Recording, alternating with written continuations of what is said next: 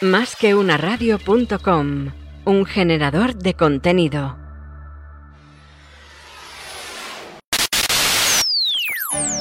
Ruido blanco. ¿Alguien ha visto la explosión? ¿O solo la he sentido yo? Tu chute de economía con María Blanco.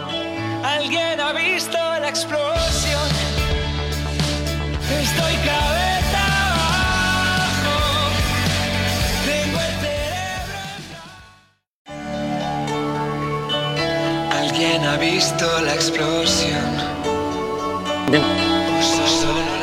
Bueno, entonces hoy es martes, ¿no? Es martes, son las 6 de la tarde, estamos todos cabeza abajo. Luego esto tiene que ser necesariamente ruido blanco. Esto es ruido blanco y yo soy María Blanco. Pero a diferencia de otros días, no tengo enfrente a Conchi. Tengo enfrente a Luis. ¿Qué tal, Luis? Buenas tardes. ¿Cómo estás, María? Pues sí, hoy estamos eh, haciendo las labores de, de DJ a los mandos de toda la plataforma, pero tú eres la artista y tú eres la protagonista, así que todo tuyo. Hoy, hoy martes, segundo martes del mes de, de octubre, vamos a seguir hablando de contratos, porque ya sabéis que eh, pues tenemos la idea de tratar un tema cada mes y de presentar los autores que han hablado de este tema. Y el, el tema de este mes son los contratos, que en realidad da para un año entero, pero vamos a, a elegir cinco autores. Ya vimos Adam Smith, eh, lo importante que era para Adam Smith los, contratos y hoy vamos a hablar de un autor muy importante y sin embargo no tan reconocido como tal vez debiera. ¿no? Para los economistas que se dedican a finanzas, riesgo, incertidumbre y demás, el, el nombre de Frank Knight, Frank Heinemann Knight, les dice muchísimo porque fue el que escribió en 1921 precisamente ese, esa obra, ¿no? Eh, que se llama así, riesgo, incertidumbre y, beneficio.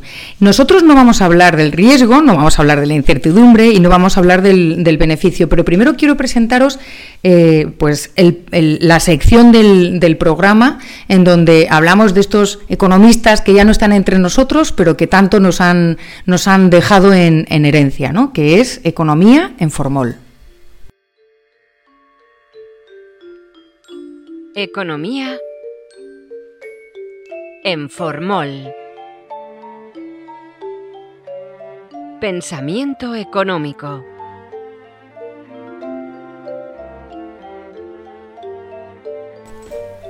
Y ya sabéis que es en Formol porque nosotros los economistas conservamos las ideas, las buenas y las malas, en libros, ¿no? Es lo que el Formol es para, para la, la materia.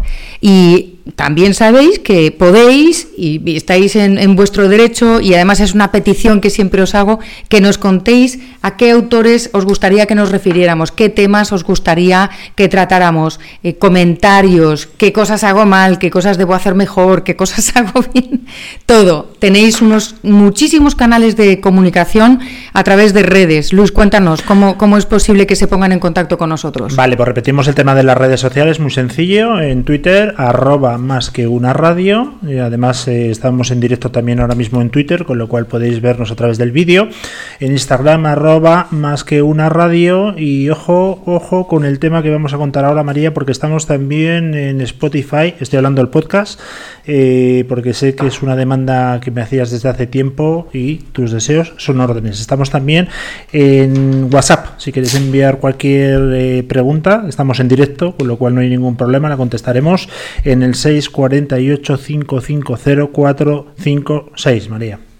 Pues eh, efectivamente tus deseos son órdenes también para mí. y ya hablaremos, ya hablaremos porque hay muchas cosas que, hacer.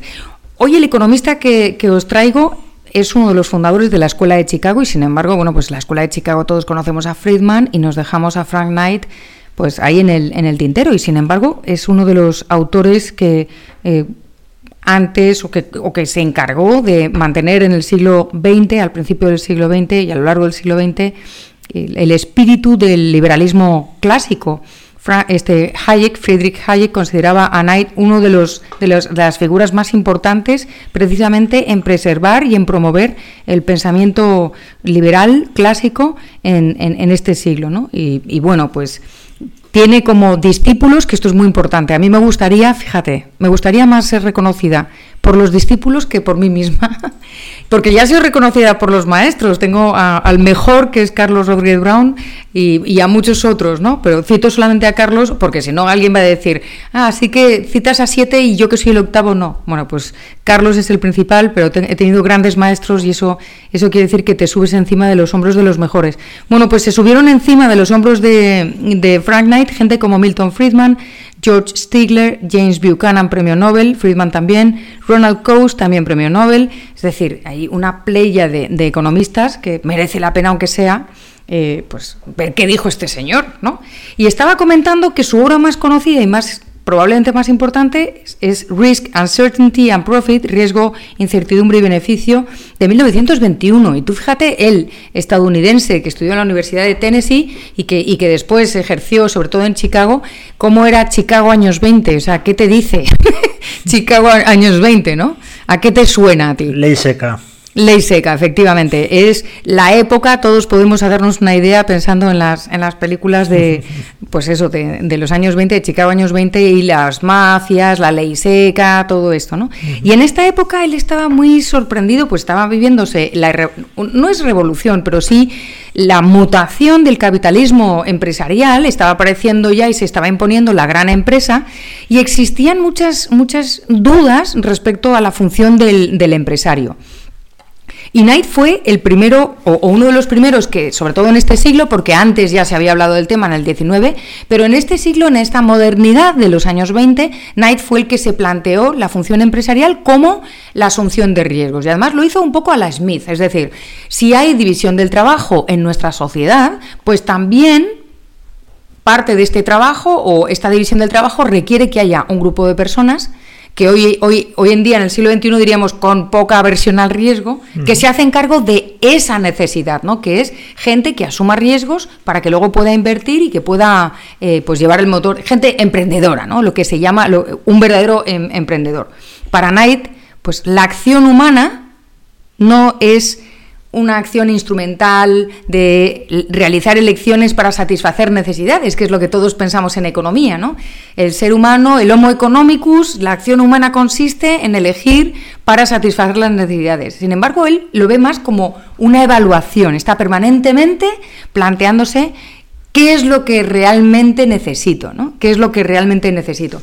Y es, eh, tengo aquí parte de, su obra de riesgo, incertidumbre y beneficio, y además tengo un artículo fantástico de un, de un profesor de, de economía política y de teoría política y democracia constitucional de la Universidad de Michigan State University, que es Ross B. Emmett que escribió un artículo, ha escrito un montón, pero uno de los artículos que, más me gustan de él se refiere a es Frank Knight y la función empresarial en la empresa moderna, ¿no? Y ahí eh, se refiere a, determinados aspectos que me, interesan mucho y, cita, hay trozos de, la obra, de diferentes obras de, Knight, y la verdad es que como, como realmente Knight escribió muchos artículos y varios libros, no me interesa leer un trocito de riesgo, incertidumbre y beneficio, sino entender cuál era la misión o la función del contrato para, este autor.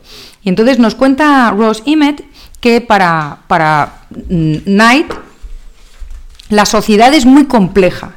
La sociedad es demasiado compleja y, de hecho es una sociedad en la que eh, la mejora y el progreso humano se debe en especial a que existe libre mercado y hay libre contratación. Vimos cómo para Adam Smith el contrato era importantísimo porque era la forma de asegurar esa, esa promesa y tenía una misión muy relevante. El gobierno tenía que asegurarse de que se cumplieran los contratos y en este siglo XX, en estos años 20, lo que dice, lo que dice Knight es que, bueno, pues la, la mejor manera de controlar la sociedad, no solo por razones de eficiencia, sino también para él por razones morales, es que haya libre contratación y que los contratos se, cumplan. Eso es una de las cosas que más le, le importan. Y además él considera que precisamente por la complejidad de la sociedad, si te pones en los años 20, fíjate que la Primera Guerra Mundial acaba en el 19, todavía no ha llegado la crisis del, del, 29, ni la Segunda Guerra Mundial, pero están en esos años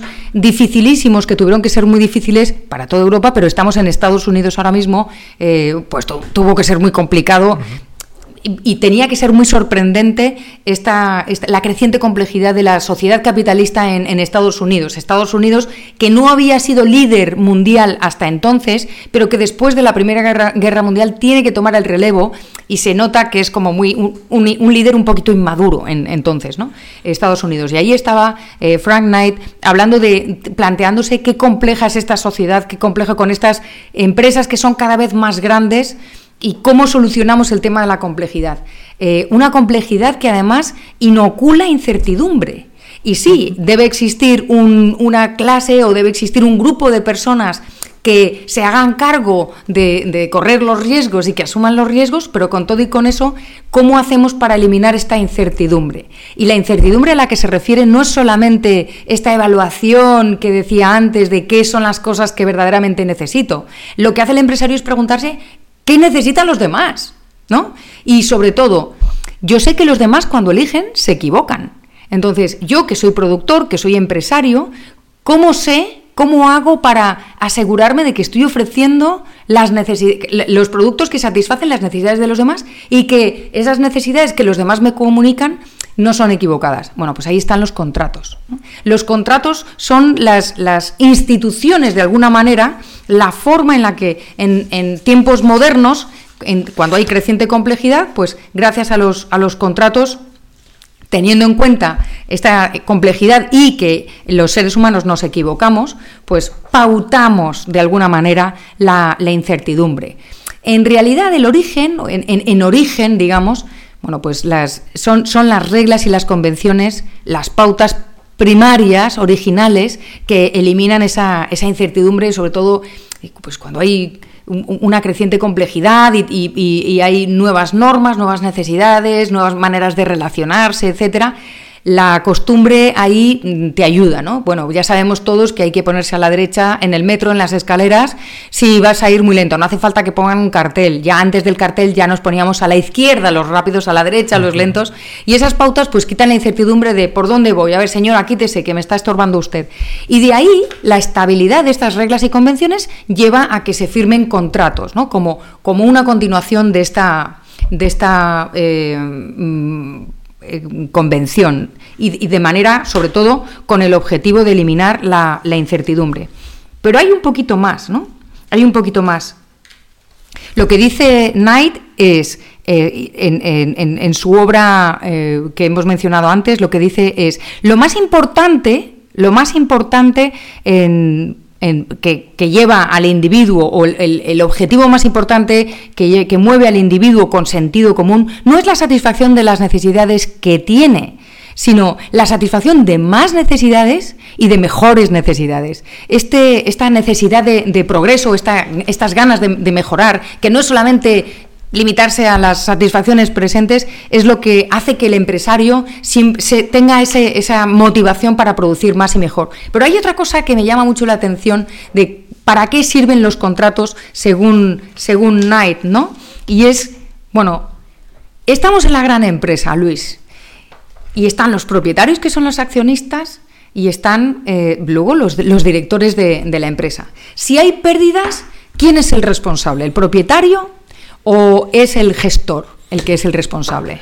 Hombre, ahí el propietario ¿eh? tiene, el propietario tiene por norma un conocimiento escaso de lo que está pasando en la compañía. Exacto. El que sabe es el consejo de administración y obviamente los directivos. Bueno, pues el, el delimitar cuál es la responsabilidad de cada quien no estaba tan fácil, no era tan fácil al principio.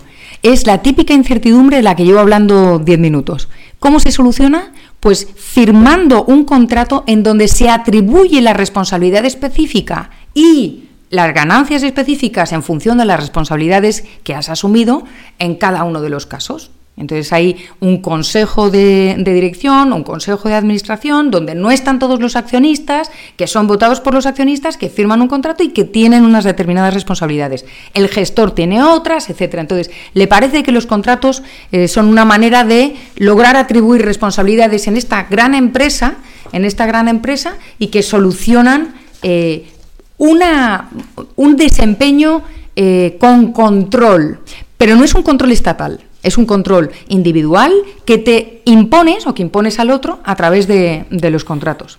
¿Y por qué un pequeño empresario o una gran empresa, como decías, tiene esa responsabilidad, obviamente ante, terceros de la gestión, pero sin embargo un presidente del gobierno como Zapatero puede quebrar un país y se va de rositas y no tiene ningún compromiso? Es una pregunta fantástica porque fue el alumno de, Knight, James Buchanan, de quien hablaremos prometido en, en alguno de los programas, el que se plantea, oye, los gobernantes, y no solo los gobernantes, los servidores públicos se comportan como los individuos en el mercado.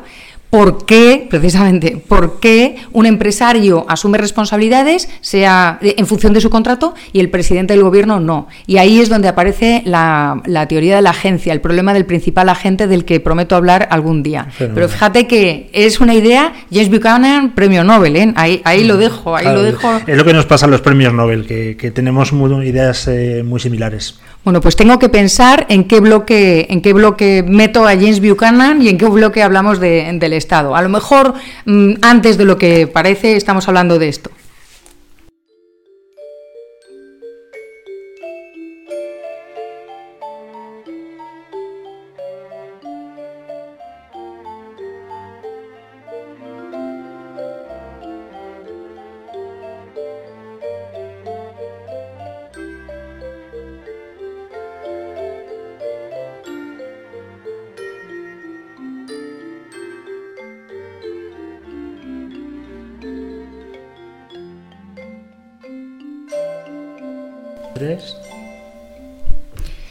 Y hoy en Canciones Intencionales tenemos a Florence and the Machine con I'm Not Calling You a Liar. I'm not calling you a liar. Just don't lie to me. I'm not calling you a thief. Just don't steal from me. I'm not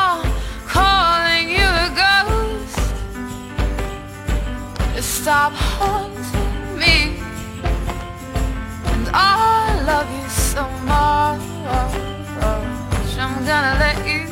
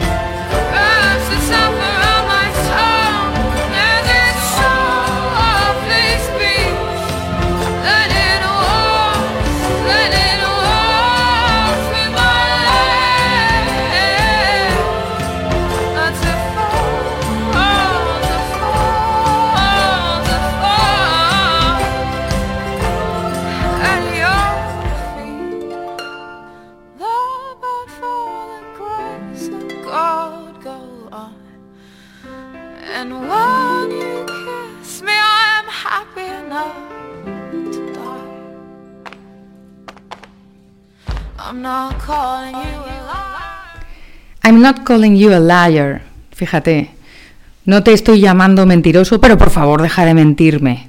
No te estoy llamando ladrón, pero por favor deja de robarme.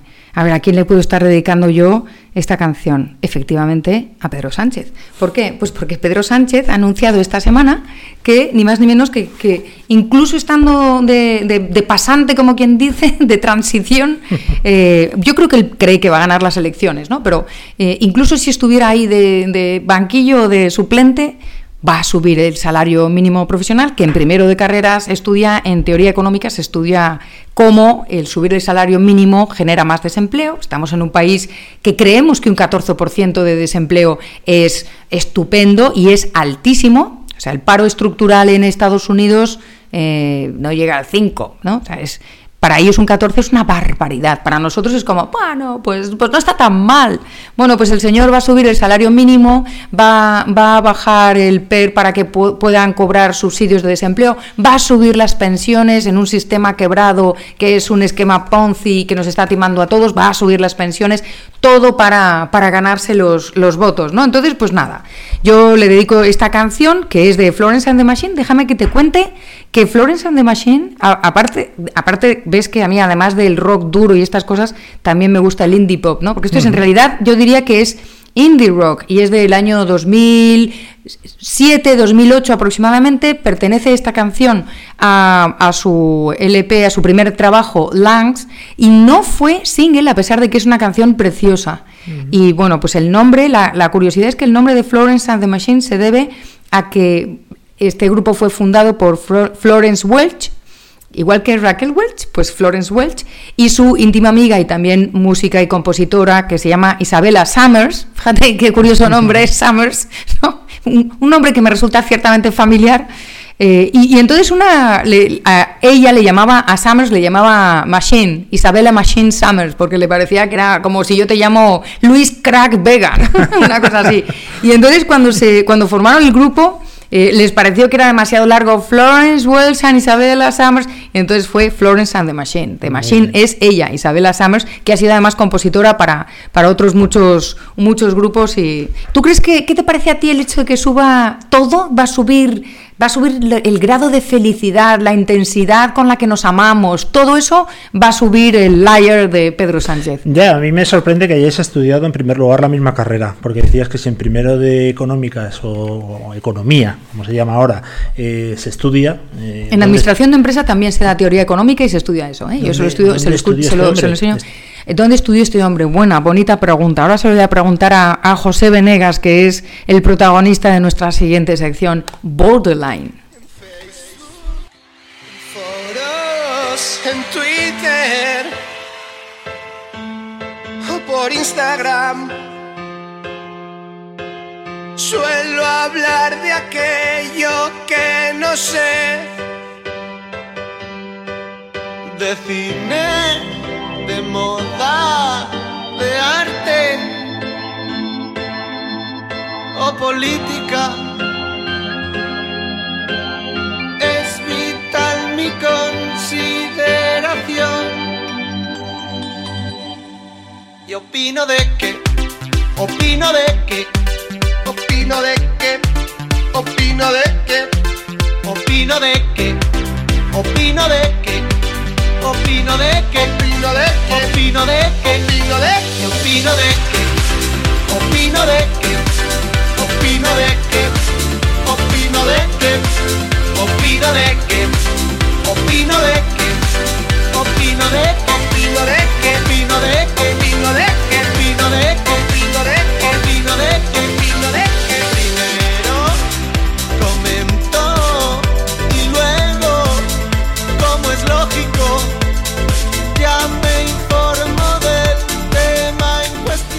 Pues nada, aquí tenemos al otro lado de la línea, tenemos de la línea del corazón, tenemos a José Venegas. Don José, ¿qué tal?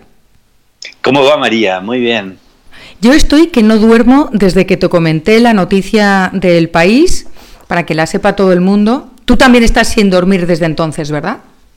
Sí, sí, sí, ya, ya. La verdad que me, me, costó anoche conciliar el sueño después de esta noticia. De saberlo. Madrid eliminará la mayoría de las 12.000 cotorras invasoras que amenazan el ecosistema de la ciudad. Y es una invasión que se debe a la moda, siempre el consumismo, José, ¿ves? Es una invasión que se debe a la moda de los años 80 y 90 de comprarlas como animales de compañía. Es claramente una cosificación de las aves, ¿no? Y fíjate que el, el experto en biodiversidad ha dicho que es un bicho que se habitúa muy bien a condiciones que no son las suyas. Se ha adaptado porque es hmm. muy inteligente. Además, se alimenta de muchas cosas y aprovecha cualquier resto de comida o vegetal, como un adolescente más. ¿Qué te parece? Y el problema que tenemos es que la población de cotorras que son argentinas, ahí lo dejo, ah, eh, pues es, es, una población que ha aumentado un 33% desde el 2016. O sea, ¿me, ¿me quieres contar por qué Ah, tenemos esta, esta oleada migratoria de cotorras argentinas desde el 2016. Exportáis de todo. Mira, a mí no me sorprende, la verdad que conozco muchas cotorras argentinas y en general sí se, adaptan muy bien comiendo cualquier tipo de vegetales. Pero eh, lo que me sorprende es eh, qué es lo que pasó con esa moda de la década del 80, porque supongo que no las habrán importado para alargarlas, o sea, el problema creo que no fue la moda, sino haber dejado la moda. Al final las cotorras siendo argentinas tienen una capacidad de daño muy grande. Me sorprendió uno de los aspectos de, esta noticia que es que parece que están acabando con los gorriones. Sí, ¿no? Sí, sí. Porque espérate que decía que, afortunadamente los nidos de las cotorras no han causado daños ni en las casas ni en... Y yo estoy pensando que las ratas voladoras, que son las palomas de Madrid, deberían ser fulminadas. Pero quería leerte una frase, fíjate, porque yo sé que a ti estas cosas te duelen. Eh, el, el, responsable municipal que ha decidido mm, pues este genocidio de cotorras argentinas dice, todo control de animales duele. A mí el primero, pero tenemos que entender que es por un bien superior que es proteger a la flora y fauna de Guadarrama, las especies que deben estar aquí. Así que tenemos, tenemos también selección de, fauna. No todos los. Tenemos animales de primera y de segunda. Y por supuesto, Make America Great Again, Make Spain Great Again, quiere decir que nuestras aves primero y las cotorras argentinas, pues tranquilamente nos las cepillamos y chimpún. ¿Cómo lo ves? lo del bien superior sé que te ha encantado. Es un ecologismo, es un ecologismo nacionalista, ¿no? Pero yo diría que habría que averiguar un poco porque me parece que ya las cotorras argentinas, si vienen de la década del 80, ya son cotorras españolas. No sé, por ejemplo, si podrían volver a la Argentina y recuperar la ciudadanía. Pero me, me sorprende mucho la cuestión de los gorriones porque en Argentina hay cotorras argentinas y gorriones argentinos. A lo mejor la solución a todo esto sería ahora importar gorriones de Argentina que se adaptan muy bien a las cotorras argentinas. Pero nosotros tenemos ya gorriones españoles. en, este bien superior, pero puede ser una solución. Yo creo que lo que aquí lo que hay que hacer es mestizaje, José. Mm. ¿Cómo lo que se case una cotorra argentina con un gorrión, gorrión español. ¿No? Eso podría ser, eso podría ser. Mejoramos la raza. Y todo con casamiento ante Dios Oficial, Señor. Con las bendiciones de... la autoridad pertinente. No, pero fíjate, ya volviendo un poquito serio el tema, a mí me preocupa el grado de hipocresía tan brutal que tenemos ahora mismo el Ayuntamiento de Madrid no es de izquierdas, porque claro, si yo te dijera, no, esto lo ha dicho un, un, tipo de Podemos o de la alcaldesa esta de Podemos que teníamos, Carmena y tal, pues tú me habrías dicho, ya estamos otra vez con los ecologetas, esto. No, no, no, es que es, de, es del PP, o sea, el, ayuntamiento es de derecha, de la derecha conservadora. ¿Qué te parece? Y dice ese tipo de cosas, ¿no? Como, no, el bien superior, y el bien superior es mantener las especies de oriundas de aquí, ¿no? Porque no vaya a ser que vengan otras especies y claro, vamos a perder a los gorriones españoles y lo único que se le ocurre es matarlas. es una cosa absurda. ¿No, ¿No te parece lo más hipócrita? No, porque además e, es, es, como la supervivencia de todo tipo de, narrativas buenistas, en que nadie advierte a ver si hay algún tipo de contradicción, ¿no? O sea, nos embarcamos en la protección de la fauna y después de embarcarnos en la protección de la fauna le agregamos que la fauna sea autóctona y entonces después hacemos relatos sobre la nacionalidad de las cotorras que no se enteran. Las cotorras, imagínate que cruzan la frontera y, no, no, saben que hay una frontera tampoco. Pero eh, esto no quiere decir que, por supuesto, cuando se hacían esos experimentos de llevar fauna de un lado al otro, no sé, estoy pensando en casos que conozco de la Argentina donde se llevaban, llevaron los zorros colorados de no sé dónde para combatir no sé qué plaga y al final los zorros terminaban convirtiéndose en una plaga. ¿no? Por supuesto que se hacían barbaridades. Ahora, para preguntarnos un poco seriamente esto, una vez que ocurre eh, esta invasión, que no, es un problema de nacionalidad, sino de, traer una fauna de otro lado y armar un lío eh, eh, impresionante, es esta, este absurdo de quererlo revertir con una matanza. O sea, no pensar que el intento de revertir eso que se asume como un error de la década del 80 puede ser tan ridículo y tan bestial o peor, porque en aquel momento ni siquiera había conciencia de las cosas que se hacían, ¿no? Efectivamente, y además a mí eh, me suena todo a nuestros políticos son los nuevos dioses que deciden qué animales hay que exterminar, cuáles no, en qué proporción, por qué razones, pueden ser razones nacionalistas o no, y, se arrogan esa facultad, ¿no? Independientemente de que luego encima te presentan, no han nombrado en el artículo la palabra cosificación, ha sido cosa mía, pero realmente lo que te están diciendo es que fíjate qué horror, que es que de repente se puso de moda tener cotorras, tener pájaros, como si fuera dentro de nada nos van a prohibir tener mascotas. O sea, esto, esto ya va a ser como los, los, por los derechos de los animales, pues los estás cosificando porque le estás comprando y vendiendo. Eh, cuando, cuando a mí me parece que tener un animal es algo perfectamente lícito. Y, por qué no? Solo faltaría, ¿no? Bueno, pues claro, los propietarios cuando mm, se cansan de las cotorras, en vez de dejarlas en un centro animal para que las cuiden, las sueltan. Que no me parece bien, pero vamos, de ahí a decidir, pues nada, las matamos y ya está, se acabó el problema. Es, que es muy curioso eso de que esté asociado al final el amor a los animales, después termina siendo una matanza para preservar a los animales. Yo creo que lo, más relevante es la ignorancia de la ignorancia que hay. O sea, no, solo la ignorancia, es el modo en que hoy en día se llevan a cabo una serie de, cruzadas de todo tipo, motivadas por todo tipo de cuestiones, en una ignorancia y con una falta de, preguntas necesarias antes de embarcarse en una cosa así, que es increíble. O sea, el modo de decisión de esto, de descubrir lo de las cotorras, que alguien lo habrá encontrado en un video de YouTube, a decidir vamos a solucionarlos con, con las matanzas eh, de las cotorras, por lo menos deberían darle el derecho a la deportación a las pobres cotorras, ¿no? Yo creo que las cotorras elegirían quedarse. ¿eh? Yo las llevaría ante un juez de migración, así nomás me parece que está, que está realmente mal. ¿no? Y, quiero decir de nuevo, yo no voy a hablar bien de las cotorras argentinas tampoco, no, no, no, tengo, no tengo elementos para defenderlas. ¿eh? Ya, eh, lo entiendo perfectamente. No sé si nos referimos a las mismas cotorras con forma humana o no. Las que yo conozco, por lo menos. Las que yo, conozco, no sé si tienen mucha defensa.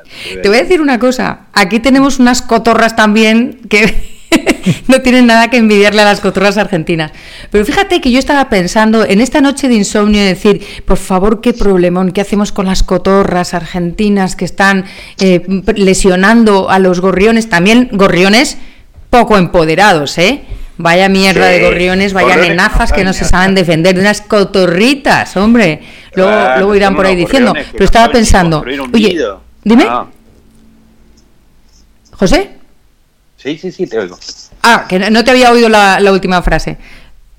Pero te estaba diciendo que se me ocurría como solución en medio de la noche de insomnio, podíamos pedirle a los propietarios de animales que se saquen un carné y que, y que hagan un acto de fe y que prometan cuidar la cotorra para siempre, eh, forever and ever. Y, y, si no, pues que se divorcien y ya eh, ante un juez y que el juez de divorcio pues decida, ¿no? Y luego está, también se me ha ocurrido pedir un documento de consentimiento de la cotorra para ser eh, apadrinada por, por, familias españolas. A, mí me parece también, sí, sí, me parece, tu, tu, solución me parece más muy, muy, tradicional, eso me gusta mucho. Este, ahora, hay un aspecto que, a mí, me parece complicado en la defensa de, de los gorriones. Vos fíjate que toda la argumentación es que las cotorras hacen mejores nidos, que son más inteligentes, que son vegetarianas, que se supone que hoy en día tendría que, eso sumarles algo, ¿no? A favor. Es, es como una lucha contra la, competencia en, todos, de todos Absolutamente. la, contra, la lucha contra la excelencia. Eso es. Y no me quiero poner nacionalista tampoco. Ponte, ponte. sentido. Pero la verdad que un poco de orgullo me da esto de las cotorras argentinas, te voy a decir. Frente al gorrioncito español, poco en español ha, resultado una decepción total. Total. ¿Eh? Es que pasa como con los políticos españoles, que son todos, sí, muy monos, muy monos, pero no tienen sangre en las venas, les falta carácter. Les falta carácter para enfrentarse con cotorras argentinas. Ojalá, las cotorras argentinas resultaran también en políticos argentinos así, pero no, no es el caso. No, pero fíjate una cosa, a mí me, lo que me duele de verdad, y, vuelvo a intentar ponerme seria por segunda vez, esperemos que esta vez con más éxito, eh, lo que sí me da mucha rabia es que es un reflejo, de nuevo, de esto de hay, vamos a luchar por un bien mayor, con lo cual, para luchar por un bien mayor hay mujeres de primera y mujeres de segunda. Tenemos eh, animales de primera, animales de segunda. Aves de primera, aves de segunda, eh, y, defensa de ciudadanos de primera frente a ciudadanos de segunda. Y dependiendo quién esté arriba, los de primera son unos y los de segunda son otros. O sea, en la época de Franco, por ejemplo, eh, y si estuvieran los más conservadores que conozco gobernando, probablemente sería así, pues las mujeres de primera eran las más conservadoras, tradicionales y, adeptas al régimen. Ahora las mujeres de primera son las de más izquierda y tal, no sé qué. Así que yo en ambos casos soy mujer de segunda o, de tercera regional. O sea, no tengo nada que hacer. Nunca voy a estar entre los privilegiados. Y me temo que a ti te pasa algo así, ¿no? Entonces, fíjate cómo en nuestra sociedad, hasta en, este, en esta noticia que es absolutamente borderline, eh, se manifiesta esta discriminación por un bien mayor. Y fíjate el miedo que me da lo del bien mayor. ¿A dónde nos puede llevar? Sí, absolutamente. Y no, hay ninguna duda de que más allá de que nos hemos estado riendo, el, el, criterio nacionalista que está de moda en cuanto a los derechos de las personas tiene una influencia muy grande en esta visión. Y nos puede servir para entender cómo muchas veces lo, biológico o lo, naturista o lo ecologista o lo ambientalista está teñido por otras ideas del momento sin que la gente se dé cuenta. ¿no? Ah, eh, seguramente estas personas están haciendo un juicio de esto y, pensarán que están eh, realizando este bien superior del cuidado del medio ambiente y el medio ambiente hoy si lo vemos con, una mirada este, no intervencionista, digamos así, ya está este fenómeno, estas eh, criaturas, ya están incluidas, digamos, en ese medio ambiente, son parte del equilibrio. O sea, el, problema de no verlo no es un problema de, de nuevo, de, criterio ambientalista, sino de la ignorancia de cómo la observación está tenida de las ideas políticas de moda en el momento. Y fíjate que estamos con un partido de derecha, ¿eh? eh gobernando en, en Madrid. Bueno, José, pues mira. ya no quiere decir nada, ¿eh? ya, por eso, o sea, eh, es, que nos ha invadido a todos, o sea, es una politización. La, la politización ya supone esto, seas de derechas o de izquierdas. Por eso los independientes como tú y yo vamos a ser exterminados como las cotorras argentinas, José. Ah, y mucho antes, yo creo. ¿eh? Mucho antes. Tengo mucho más fe porque yo, yo de comer vegetales, nada. Nada, yo sí, yo sí como vegetales. Pero te, convoco, te pido por favor que te cuides mucho hasta la semana que viene, que volveremos con una noticia borderline para comentarla contigo. ¿Te parece? Excelente. Un abrazo fuerte. ¿Alguien ha visto la explosión? ¿O solo la he sentido yo? Sony 39, hoy he ganado yo, ¿eh, Luis? ¿Has visto que no llegamos al 40? Bueno, has ganado por segundos, por segundos, porque además yo te tengo que hacer una pregunta, con lo cual nos vamos a no, más no, no, no, esto es trampa, esto es tongo. Bueno, que sepas que has encendido a mucha gente eh, a través de, internet, de las redes y de WhatsApp y defensión absoluta ah, con el eh, Están todos con el gorrión. Que, bueno, pues que le den clases de empoderamiento al gorrión. quiero quiero todos los mensajes, quiero todos los mensajes que los vamos a contestar, pero me gustaría que nos recordaras cómo se pueden poner en contacto todos los defensores de los gorriones, los defensores de las cotorras, de los argentinos, de los españoles y de todo. Pues mira, esto es mundial, pueden escribirnos cotorras, cacatúas y quien tenga capacidad para escribir en las redes sociales arroba más que una radio en Twitter y en Instagram y también a través de el WhatsApp 648-550-456. Recordad que estamos emitiendo en directo y que mañana mañana eh, se subirá el podcast que automáticamente cargará si lo tenéis ya en vuestra lista y playlist de Spotify el podcast eh, para que cuando vayáis a pasear estéis eh, no sé en la situación en la que vosotros normalmente escuchéis los podcasts pues ya lo tenéis ahí subido y listo para, para disfrutarlo Así que nos vamos a despedir hasta el próximo martes a las 6 de la tarde con la canción de 21. Y pues por si te atreves a jugar, como dicen al final de la canción, aquí estaremos de nuevo cabeza abajo en ruido blanco.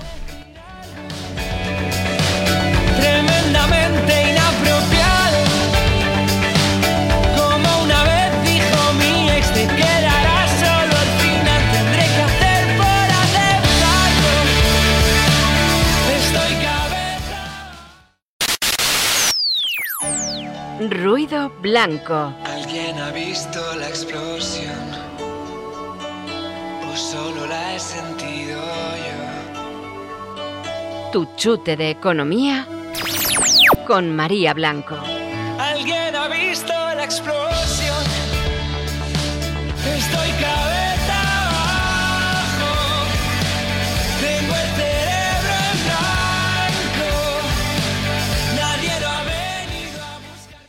Estamos en directo. Estamos en másqueunaradio.com. Síguenos en Insta, Insta, Instagram en Más que una radio.